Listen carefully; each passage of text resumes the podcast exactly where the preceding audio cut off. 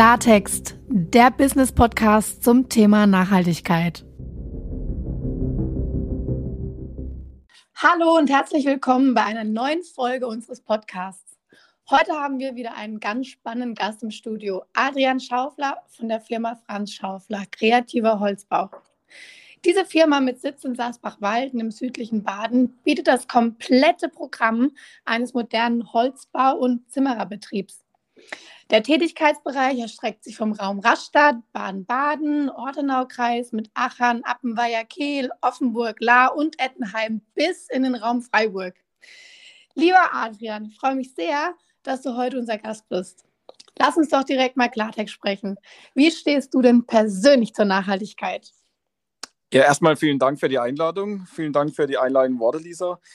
Ähm, ja, für die Nachhaltigkeit, was das Thema angeht, ist bei uns natürlich ganz groß auf die Fahne geschrieben, äh, was wir auch schon über Generationen hinweg äh, pflegen im Prinzip, äh, was den Betrieb angeht.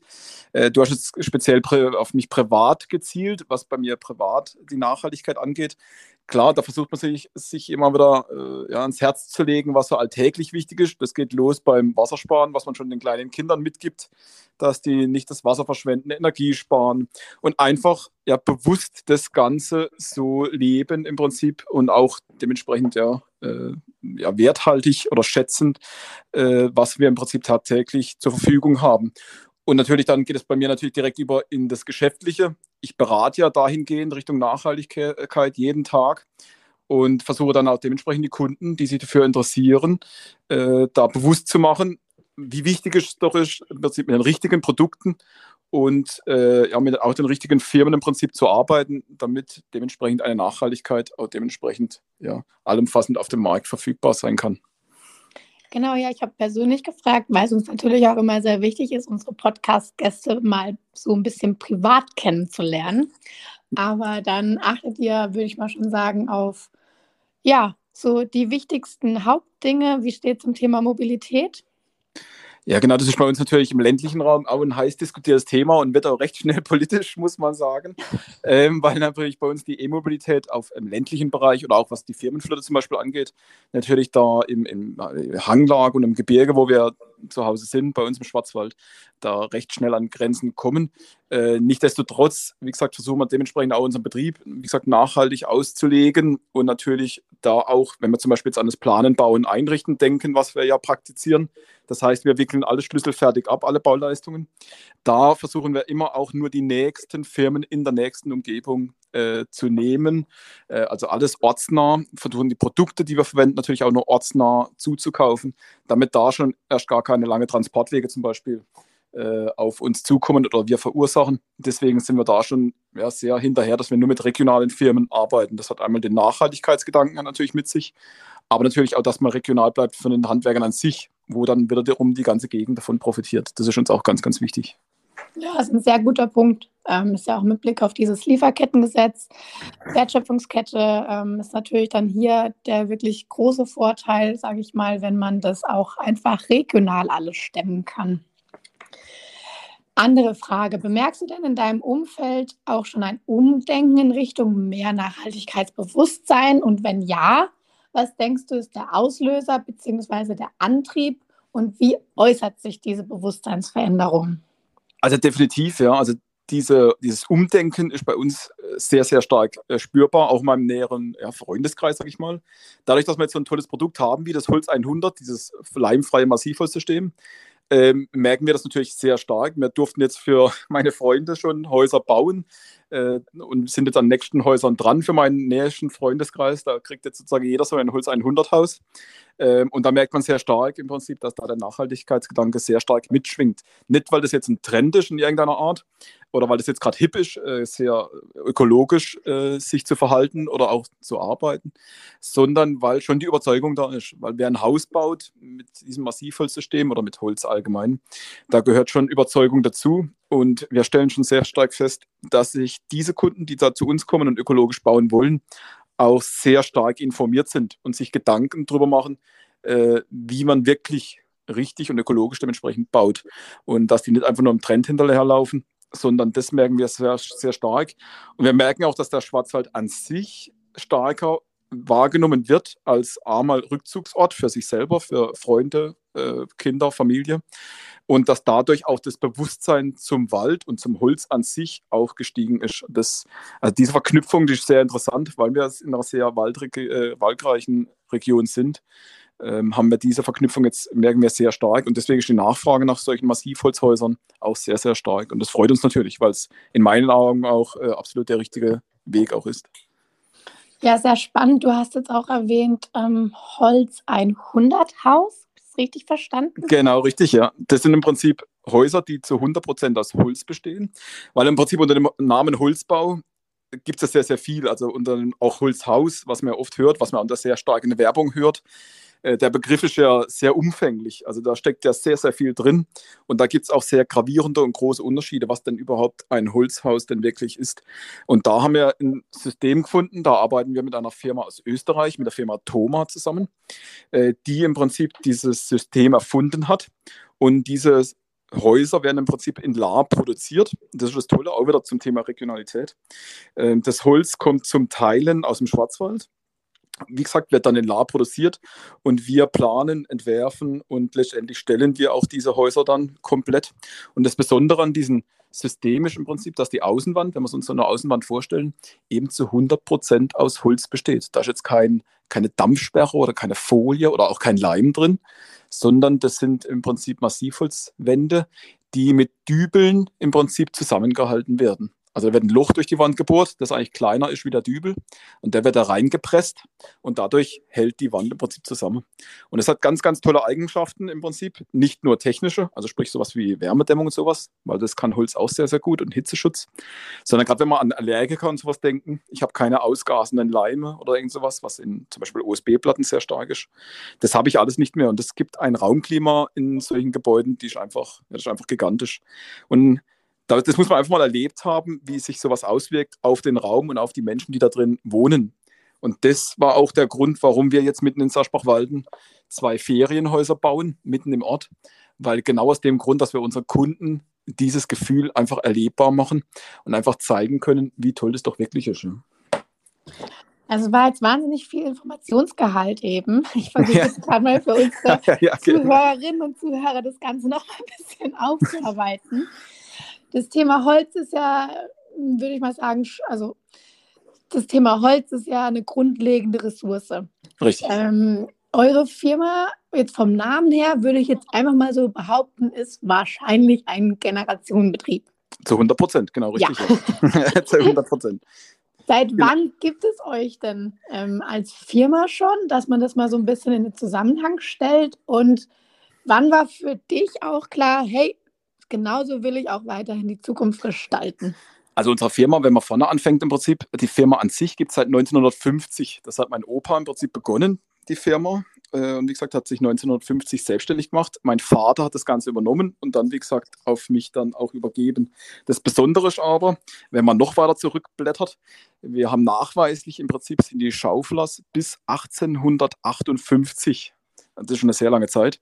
Bis dahin sind es alles Zimmerer, Meister. Also von 1858 bis zum heutigen Tag, weil ich bin logischerweise auch selber Zimmermeister, äh, sind es alles Zimmermeister. Und das ist wirklich eine, ja, eine, eine, Epoche und auch dementsprechend eine Familiengeschichte. Das macht uns schon sehr, sehr stolz. Aber jeder im Prinzip, das sage ich auch mal wieder, wenn man darauf angesprochen wird, jeder hat so sein Handwerk im Prinzip äh, für sich selber so interpretiert. Also mein Opa war sehr technisch unterwegs, hat, solch, hat große Türme zum Teil in Holz gebaut ähm, war statisch sehr fit, hat er aus Stat Statikern zugearbeitet zu der Zeit schon. Mein Vater war, daher kommt auch der Name, sehr kreativ, hat sehr ausgefallene Sachen gemacht, äh, hat er, wie gesagt, sehr stark in der Kreativität gelebt und macht das immer noch. Er ist ja immer noch sehr stark in der Firma aktiv, äh, war zeichnerisch und künstlerisch, ist der äh, sehr talentiert. Und mein Credo ist dann wieder die Organisation, die Planung, das Zusammenbringen von Handwerkern. Das ist so mein Credo im Prinzip. Und man merkt so, wie sich die Firma über die Jahre entwickelt hat. Jeder hat so seinen Spirit im Prinzip in die Firma gebracht. Und so hat sich die Firma über Jahrzehnte auch immer wieder verändert. Finde ich sehr spannend. Vor allem auch das, den Punkt, den du angesprochen hast, mit dieser laufenden Veränderung und auch genau. Verbesserung, dass man da eben, sage ich mal, nicht auf dem damaligen Status quo einfach bestehen bleiben. Das heißt, genauso muss es weitergehen, sondern dass ihr echt da super harmoniert mit euren Fähigkeiten und Kompetenzen. Das macht das Ganze wirklich zu was Besonderem. Genau, und das war auch das Thema, warum ich mich dann entschieden habe, im Prinzip an die Firma einzusteigen. Ähm, das hat ja, wie gesagt, das war mir eigentlich so, diese ganze Geschichte, wo dahinter steht, als junger Mensch, weil mein Vater oder auch mein, mein Opa hat, hat mich im Prinzip nie unter Druck gesetzt. Ich habe noch zwei Brüder im Prinzip, die sind jetzt beide keine Handwerker, die haben ihren eigenen Weg gemacht. Aber es wurde jetzt nie einer irgendwie unter Druck gesetzt, dass man sagt, du musst das machen. Das war eigentlich nie zum Thema gestanden bei uns, sondern ich bin eigentlich halt, was mich immer interessiert hat, bin ich immer sehr oft in der Werkstatt gewesen bei uns, habe da immer schon als kleiner Junge die Nägel in die Hölzer reinkauen. Äh, zum Teil auch da, wo sie nicht hin sollten. da gab es dann manchmal ganz schön Ärger.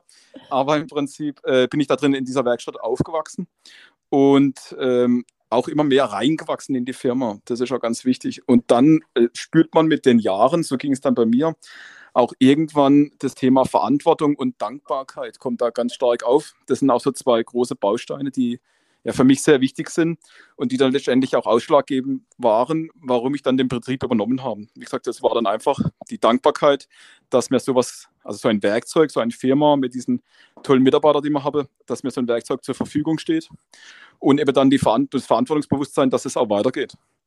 Und so war das für mich dann eigentlich klar, dass ich die Firma dementsprechend weiterführen will. Für, also in meinem Sinne dann, wie gesagt, weil die Firma hat sich in den letzten zehn Jahren schon wieder stark gewandelt. Äh, auf die Sachen, die wir, mir eben wichtig sind, haben wir das alle gemeinsam im Prinzip dann auf, die, auf diese Schiene gebracht, wo wir jetzt fahren. Wenn jetzt hier Video wäre, würdest du mich die ganze Zeit lang so anerkennend nicken sehen. ist nicht, deshalb sage ich es. Es ist wirklich, ja, wirklich toll. Du hattest jetzt vorhin noch ähm, ganz interessant erwähnt, es hat mir so ein Gefühl gegeben, so von wegen, wenn man einmal in einem Holzhaus gelebt hat, will man nicht mehr anders. Was sind denn die Vorteile eines Holzhauses im Vergleich zu dem Trend der Fertighäuser oder dieser Bauweise aus Beton? Ja, da, also wie gesagt, da könnte man jetzt fast ein Buch drüber schreiben oder da könnten wir uns stundenlang darüber unterhalten, weil die Unterschiede sind da schon gravierend groß. Ähm, weil das das, was ich vorhin schon abgesprochen habe, auch wenn das Holzhaus heißt, natürlich gibt es da auch beim Holzhaus sehr, sehr große Unterschiede. Äh, zum einen natürlich, ähm, ja, wie gesagt, die Einstoffigkeit, sagt man jetzt da bei, bei dem Holz 100, das heißt, dass die Wand nur aus einem Stoff besteht, ist das natürlich ein sehr großer Vorteil, weil wir haben da zum Beispiel keine ja, Verbundwerkstoffe, wo ich irgendwas zusammenleime, wo die Generationen, die nach uns kommen, dann dementsprechend wieder Probleme haben werden, im Prinzip solche Sachen zu entsorgen. Das habe ich bei diesem Holz 100-System nicht, weil ich könnte das theoretisch auseinanderbauen, dieses Holz 100, weil das ja nur gesteckte Systeme sind und in 100 Jahren könnte ich mir einen Tisch draus bauen. Oder ich stelle das Haus irgendwo anders auf so wie es eigentlich unsere Generationen vor uns auch schon gemacht haben. Wenn man die alten Fachwerkhäuser anguckt, die wir überall bei uns im Schwarzwald haben, die sind nach dem gleichen Prinzip oder nach der gleichen Denkweise eigentlich auch gebaut. Und daher geht es eigentlich dahin wieder zurück. Das ist natürlich ein sehr emotionaler Wert, aber zum einen hat dieses Holz 100, mit dem wir verarbeiten, auch sehr große technische Vorteile. Wie gesagt, äh, Hitzeschutz, äh, der Wärmeschutz ist super. Ähm, ja, wie gesagt, die, die, der Schallschutz ist sehr gut, der Brandschutz ist hervorragend. Und ich habe dementsprechend nicht so einen wahnsinnigen Schichtenaufbau, wie ich das bei anderen Baustoffen habe. Das sind also die technischen Merkmale. Und wie gesagt, das Raumklima an sich, und jeder, der in so einem Haus mal war, das ist natürlich einzigartig, weil in so einem Haus gibt es zum Beispiel keinen Schimmel. Das ist das große Problem der Neubauten heutzutage. Diese Schimmelgefährdung letztendlich. Man kennt das, wenn man zu Hause ja die Wäsche aufhängt im Wohnzimmer und auf einmal werden die Ecken im Wohnzimmer schwarz. Das gibt es in so einem Holzhaus nicht von uns. Also wir geben auch 50 Jahre Garantie auf Schimmelfreiheit. Äh, das steht dann auf dem Blatt Papier im Prinzip, das kriegt man überreicht dass in 50 Jahren das garantiert in diesem Haus keinen Schimmel geben wird, weil das Tolle an dem Holz ist eben, dass es Feuchtigkeit aufnehmen kann und abgeben kann. Also wir brauchen keine Lüftungsanlage, wir brauchen keine Klimaanlage. Wir können halt die Technik, die Gebäudetechnik, und das ist das, was auch viel Geld kostet heutzutage, können wir komplett runterfahren, weil das uns alles das Holz abnimmt. Und das sind nur eine Handvoll Vorteile, weil wie gesagt, das wird sehr technisch und sehr viel. Aber man merkt schon im Prinzip, es gibt jetzt keine Stelle, wo ich sagen kann, das Massivholzhaus, äh, das Unverleimte, hat irgendwo einen Nachteil, wo im Prinzip das Fertighaus, wie gesagt, ich will das nicht schlecht reden, aber wo das Fertighaus oder der Massivbau, der Steinbau da irgendwie einen Vorteil hätte. Das gibt es eigentlich nicht. Da ist der Holzbau überall überlegen, ja, der Massivholzbau. Da sind mir jetzt zwei spontane Fragen aufgekommen. Du hast zum einen gesagt, dass es der Brandschutz extremst hoch ja, ist. Genau. Das würde man jetzt, glaube ich, nicht automatisch richtig, mit ja. einem Holzhaus in Verbindung bringen. Vielleicht kannst du uns da noch mal ein bisschen aufklären. Ja, richtig. Ja, das ist im Prinzip auch immer häufig die Frage, weil die, man, man, fragt uns ja oft, wie kann das sein? Er verarbeitet so viel Holz. Wie soll denn da der Brandschutz besser sein wie am anderen Gebäude? Und das hat eigentlich einen Grund, wenn man einfach nur ans Feuer denkt, ans Lagerfeuer zum Beispiel oder an das Feuer im Kachelofen.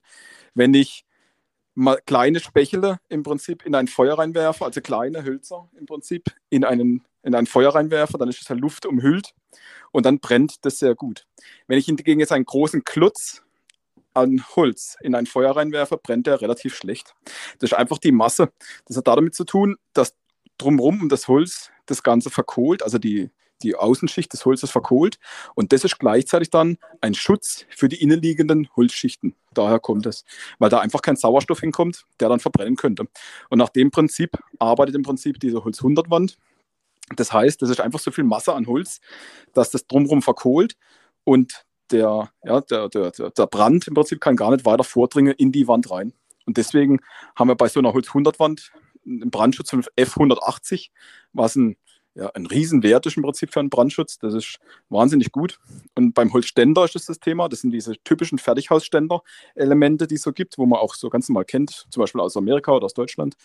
Äh, das sind einzelne Hölzer, die nebeneinander stehen, in einem gewissen Raster. Und da habe ich genau das Thema, dass die luftumhüllt sind und relativ schnell anfangen können zu brennen, wenn ich nicht andere Maßnahmen im Prinzip da ja, entgegenstelle.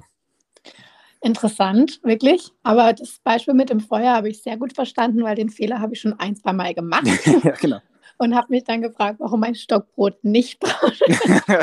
ja, das kommt genau daher. Ja. Je mehr Luft, desto besser brennt das Holz. Je weniger Masse am Holz und mehr Luftumspülung, da brennt das Holz umso besser. Wenn ich mehr Masse an Holz mitbringe und weniger Sauerstoff, brennt es schlechter. Ja. Eigentlich ganz simples Prinzip.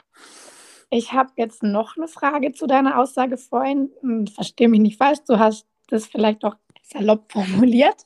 Und zwar, dass es einfach, also du hast gesagt, zusammengesteckt.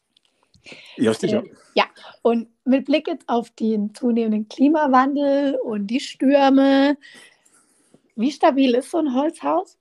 Äh, sehr stabil, ja. Also das, sehr stabil, also es ist mehr noch mehr stabil im Prinzip, wie man es eigentlich üblicherweise kennt von normal, also normalen Häusern, Anführungszeichen. Als einfaches Beispiel, äh, die Firma Thoma ist schon mit diesem System auch weltweit unterwegs. Das heißt jetzt nicht nur Deutschland, Österreich, sondern zum Beispiel stehen auch ein paar Häuser in Japan zum Beispiel. Und da war ja im Prinzip, äh, waren ja so eine schwere Erdbeben. Das wissen wir ja, dass da im Prinzip ja, oftmals was los ist in der Erde. Und da äh, wurden auch Thoma-Häuser gebaut und das sind mit die einzigen, die da stehen bleiben weil aufgrund der Masse, wegen der, der, des Gewichts und diese, diese Hölzer im Prinzip in dieser Wand, die stehen ja nicht alle senkrecht und nebeneinander, sondern die werden ja diagonal versetzt, sagt man dazu. Also die, sind, mhm. die steifen sich selber aus, sodass die Wand sehr, sehr stabil wird in sich. Und dadurch sind diese Häuser im Prinzip extrem stabil und auch nicht umzuwerfen durch den Wind oder auch beim Erdbeben halten die im Prinzip dem ganzen Stand ohne Probleme. Das gleiche ist bei Hochwasser, das werden wir auch gefragt. Wie sieht denn aus bei Hochwasser, wenn ich da jetzt ja, überflutet werde? Äh, ist dann das ganze Holz kaputt, wie man es zum Beispiel beim Holzständerbau kennt? Dem ist auch nicht so, weil der Vorteil ist eben, dadurch, dass das nicht verleimt ist, dieses Holz, was wir verarbeiten, sondern nur gesteckt, kann im Prinzip das Holz wieder komplett austrocknen. Und ich kann im Prinzip die Oberfläche abschleifen von dem Holz, und das trocknen lassen und alles ist wieder gut. Das ist, sind die großen Vorteile bei dem Holzhaus. Ich bin gerade total begeistert. Jetzt aber noch eine andere Frage. Holz als Ressource ist ja auch zugleich ein kritisches Thema. Man liest und beobachtet das Waldsterben, die zunehmenden Hitze- und Dürreperioden in unserer Region auch sehr. Was ist denn deine Positionierung zu dem Thema und wie seid ihr vielleicht auch davon in Klammer bereits betroffen und wie schaut ihr in die, wie blickt ihr in die Zukunft? Ja, das ist schon sehr, ja, das ein sehr politisches Thema, was im Prinzip auch sehr hochgekocht wird, zurzeit sowieso, wo ja etwas äh, oder etwas stark sogar die Holzknappheit herrscht, wo am Markt wirklich händeringend äh, nach, nach Holz auch gesucht wird. Ähm, meine Meinung ist dazu einfach, ähm, dass der Wald sich umgestalten muss, sag mal, ohne dass ich jetzt äh, Forstwirt bin oder Forstwirtschaft studiert habe, äh, aber dass der Wald sich ändern muss, ist, denke ich mal, da sind sich alle einig im Prinzip. Also von dieser Monokultur, die wir haben mit der Fichte, wo bei uns im Schwarzwald auch sehr, sehr viel oder sehr, sehr stark vorhanden ist, äh, muss man auf Dauer hin wegkommen. Ja. Das ist zwar das Bauholz Nummer eins, das ist ganz klar, aber im Prinzip diese Monokulturen, was man jetzt merkt mit dem Borkenkäfer auch, sind natürlich auch sehr anfällig, weil halt die anhaltende Trockenheit dieser Fichte, und das ist das wichtigste Holz im Schwarzwald, das sehr zu schaffen gemacht hat. Das heißt, auf diese lange Trockenheiten müssen wir uns ja auch einstellen. Das ist ja auch Thema des Klimawandels. Das ist, denke ich mal, auch kein Geheimnis mehr, dass es immer trockener und immer wärmer wird. Da müssen wir im Prinzip den Wald auch anpassen. Das heißt, mit anderen Hölzern, wie zum Beispiel die Glasie oder die Weißtanne zum Beispiel, wo einfach anders ihr Wurzelwerk auch ausbilden und da auch resistenter sind. Ähm, und das Wichtigste ist natürlich auch, dass es keine Plantagen mehr gibt, sondern dass es eher wieder Richtung Mischwälder geht, dass da Buchen, dass da Eichen zwischendrin sind, dass einfach eine größere Vielfalt entsteht im Wald und dadurch natürlich der Wald an sich auch resistenter ist gegen zum Beispiel den Borkenkäfer und auch dementsprechend auch Trockenheit. Das ist natürlich ein sehr schwieriges Thema, weil zum einen stehen natürlich da ja, Wirtschaftsinteressen gegenüber, weil die Fichte ist ja sehr schnell wachsend. Äh, ich habe es vorher schon gesagt, eigentlich das wichtigste Industrieholz, das wir bei uns haben. Äh, und jetzt kommt natürlich einer daher und sagt, es muss alles umgebaut werden, dass das natürlich für Unmut sorgt, ist klar. Äh, deswegen ist das Thema auch so hochgekocht. Aber man sieht ja, was passiert aufgrund des Käferholz, das wir jetzt im Überfluss haben. Ähm, wird ja viel auch exportiert, weil es bei uns ja gar nicht verarbeitet werden kann in der Menge. Da wird auch viel weggemacht vom Käferholz, wird nach China, nach USA, wird das ja, das ist das, was man in der Presse auch viel gelesen hat, äh, kommt das ja alles weg. Und hier im Prinzip fehlt gesundes und starkes Holz. Das ist ja das Problem, was wir auch momentan haben, dass die Preise durch die Decke gehen und eigentlich das gesunde Holz uns fehlt. Und das ist auch ein großes Thema, dass da vielleicht die Einstellung ein bisschen geändert werden muss zukünftig, äh, dass man eben von diesem komplett industriellen äh, Plantagen, was die Fichte angeht, ein bisschen wegkommt und da wieder ein bisschen Mischung reinbringt. Weil ich, ich sage es ja oftmals, zu meinen Mitarbeitern, wer im Prinzip jetzt einen Baum pflanzt, auch wenn es ein langsam wachsender Baum ist, aber wer jetzt einen Baum pflanzt, zum Beispiel, ich sag mal eine Eiche, und genau weiß im Prinzip, dass dieser Baum erst meinem Enkel, vielleicht frühestens meinem Enkel, was bringt, der hat in meinen Augen so ein bisschen das Leben verstanden, wie es eigentlich läuft. Weil im Prinzip, er hat eigentlich nur Arbeit damit, derjenige, der ihn pflanzt, aber wirklich profitieren tun erst die Enkel. Aber dann, wie gesagt, so müsste man eigentlich denken. Also einfach wieder in längeren Perioden und nicht so kurzfristig. Das war ein schöner Punkt mit dem Baum und dieser Langfristigkeit, weil genau das ist ja gerade auch so, sage ich mal, die Diskussion schlechthin mit, ähm, wie wir jetzt leben, aber so werden eben unsere Kinder und Enkel nicht mehr leben. Genau, richtig. Und das ist ja der große Punkt dieser Holz 100 Häuser, wo mir so am Herz liegt, weil das halt Häuser sind, wie gesagt, ich habe hab natürlich die Holzbaubrille auf, das ist ja auch ganz klar. Aber im Prinzip sind das Häuser, die einfach werthaltig sind. Und das ist dasselbe Thema. Das sind Häuser, die ich ruhigen Gewissens meinen Kindern oder auch meinen Enkeln dann weitergeben kann, vererben kann. Und ich weiß ganz genau, die leben noch viel, viel länger und noch viel weiter. Also wie unsere Fachwerkhäuser, die wir hier im Ort stehen haben. Das ist einfach für mehrere Generationen gedacht. Weil das ist eigentlich schade, wenn wir sehen, wie viel abgerissen wird an Häusern, die vielleicht gerade ja, 50, 60 Jahre alt sind und dann schon wieder platt gemacht werden und dann kommt wieder ein Neubau drauf, der wieder nur 50, 60 Jahre lang hält. Das ist in unseren Augen halt der falsche Weg. Und damit werden halt auch viele Ressourcen und auch dementsprechend Holz, was man eigentlich ja, langfristiger binden müssen, wegen dem CO2, was es in sich hält, äh, was wir da verschwenden, auf Deutsch gesagt, ja. Und deswegen ist es wichtig, dass man das Holz, das da ist, das momentan ja bei uns etwas rar ist, dass man das dann auch sinnvoll einsetzt und das halt auch nachhaltig. Ich habe gelesen und du hast es jetzt auch gerade so im Satz mit bestätigt. Ich frage das jetzt einfach mal. Und zwar hat das auch ein wesentlicher Unterschied zwischen Holzhäusern und Fertig- oder Betonhäusern, sage ich mal. Ich schere die jetzt mal über einen Kamm, ohne es böse zu meinen. Also halt kein Holzhaus. ja, genau. Ähm, dass, also, dass die Herstellung und die Bauweise ja auch extremst CO2-sparend ist, weil das CO2 ja in den Bäumen, in, in dem Holz gebunden wird. Genau, ja. Und ja quasi nicht freigesetzt wird, außer man würde es verbrennen. Genau, richtig, ja, richtig. Wohin also das, absolut richtig, ja. Also deswegen ist aber wichtig, dass wir die, auch wenn wir jetzt, wenn wir jetzt Holzhäuser bauen, dass wir die nicht kurz, zu kurzfristig denken, dass es nur Häuser sind, die auf 60 Jahre ausgelegt sind, dass wir ja einfach nicht, nicht langfristig denken, weil wir im Prinzip die Häuser nach 50 Jahren abreißen, auch wenn es ein Holzhaus ist, dann ist das ein verlorenes Haus und dann ist das Holz auch verloren, weil wir immer noch die Fehler machen, dass wir zum Beispiel Holz großflächig verleimen, dass wir dann viele Spanplatten verwenden, wo nachher nicht mehr wiederverwendbar sind und dann wird es wieder verbrannt. Und das ist eben das Thema, dann setzt sich das CO2 ja auch wieder frei. Das muss langfristig im Prinzip gebunden werden. Oder wenn man es auf die Spitze treibt, müsste ich so ein Holzhaus vielleicht auch zweimal verwenden können. Dass man sagt, man baut es wieder auseinander, verändert was, macht was ganz anderes draus. Also so müsste man eigentlich denken und dann wäre auch das Holz zu 100 Prozent richtig eingesetzt.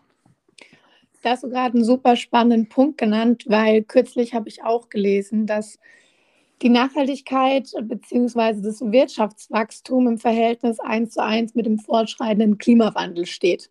Ja. Heißt eigentlich, wenn man abends die Börse vor acht anschaut und sich freut, was für ein mega Aktientag, äh, was für ein mega mhm. Börsentag heute war, ja, dann müsste einem eigentlich richtig schlecht werden, weil man genau weiß, okay, war eigentlich ein richtig blöder, um es nett auszudrücken, ja.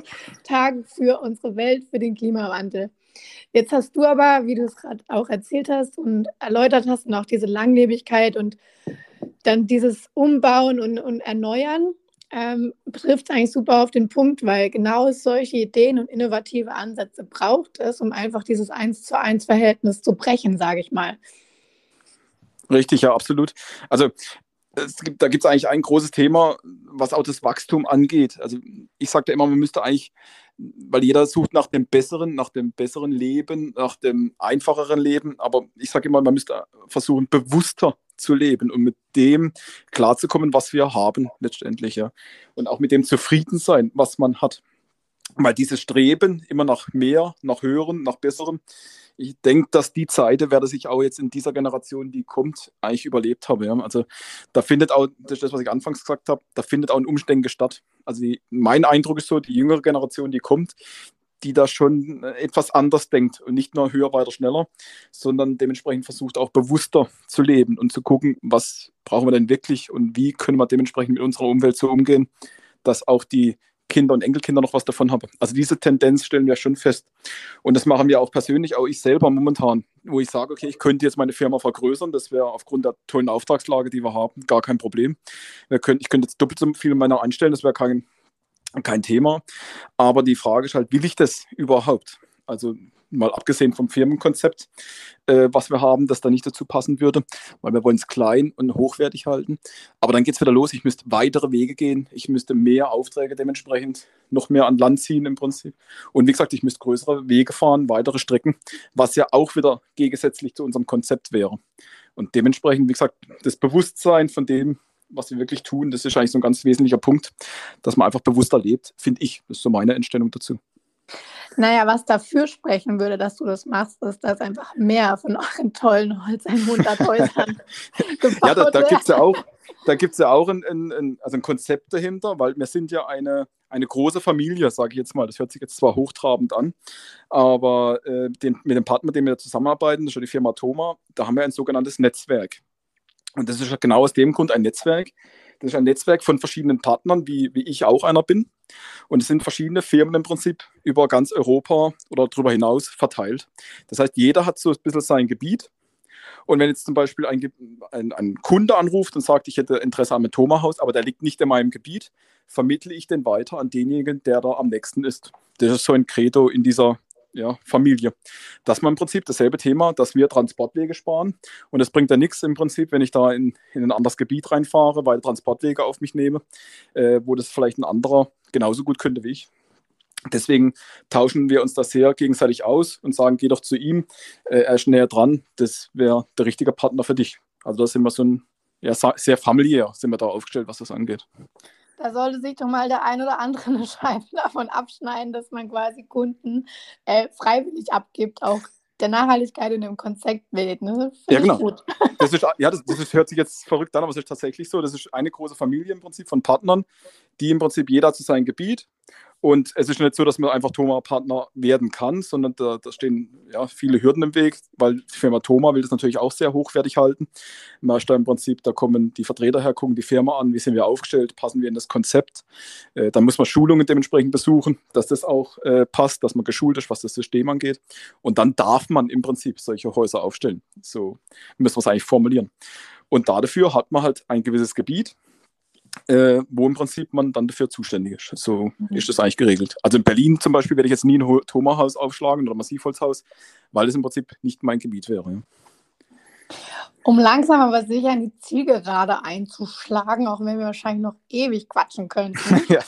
habe ich noch eine ganz andere Frage. Und zwar, der Finanzbranche wird von der Politik eine große Verantwortung zugeschrieben, denn sie soll die nachhaltige Transformation der Wirtschaft, also auch euch als Unternehmer, befähigen. Warum ist es so? Weil die Banken nun mal als Geld verteilen, um das mal salopp auszudrücken, und die Banken dafür verantwortlich sind, das Geld auch richtig zu verteilen, beziehungsweise die bestmögliche nachhaltige Wirkung zu erzielen. Was, wie denkst du dazu und welchen Beitrag würdest du als Unternehmer und auch mit Blick vielleicht auf den Austausch mit anderen Unternehmern erwarten, dass Banken diese nachhaltige Transformation bestmöglich unterstützen können? Ja, also ich habe ja das selber an, am eigenen Leib schon erlebt im Prinzip. Also jetzt gerade, wo wir mit unserem eigenen Projekt, mit dem Projekt Oma Ludwin heißt das Projekt, mit unseren zwei Ferienhäusern, die wir bauen wollen, Holz 100, habe ich dementsprechend ja auch eine sehr enge Zusammenarbeit äh, mit der Volksbank äh, gemacht und dann dementsprechend äh, auch das vorgetragen. Und die Volksbank war da sehr interessiert, weil es sich halt um ein sehr nachhaltiges Projekt handelt. Und das ist das, was ich mir auch wünsche, jetzt nicht nur für uns, sondern auch für andere Kollegen oder Handwerker, dass solche Projekte ja, stark unterstützt werden oder auch wenn es Forschungen sind, dass da die Bank sofort dahinter steht, so wie es bei mir auch war und sagt, ich will da auf jeden Fall mitmachen, ich will da dabei sein, äh, weil das eigentlich die Projekte sind, die wir zukünftig ja auch brauchen, um die ganze Nachhaltigkeit auch bei den Menschen und bei der Bevölkerung auch ja, ankommen lassen zu können. Dass, dass die Leute sich bewusst werden, um was es da geht. Weil das ist schon eine große Aufgabe von uns Unternehmern, äh, den Menschen und der Bevölkerung ja, das bewusst zu machen, dass es wirklich wichtig ist, nachhaltig zu handeln. Und da spielen die Banken, wie gesagt, eine große Rolle, weil ohne die könnten wir solche Projekte auch gar nicht stemmen. Und das war eigentlich auch ein großer Grund, wo wir gesagt haben, okay, wenn die Banken da dementsprechend hinter uns stehen, dann äh, ja, sind wir da Feuer und Flamme natürlich dafür, solche Projekte auch Wirklichkeit werden zu lassen. Also für, uns war das ein wirklich großer und wichtiger Punkt, dass das funktioniert.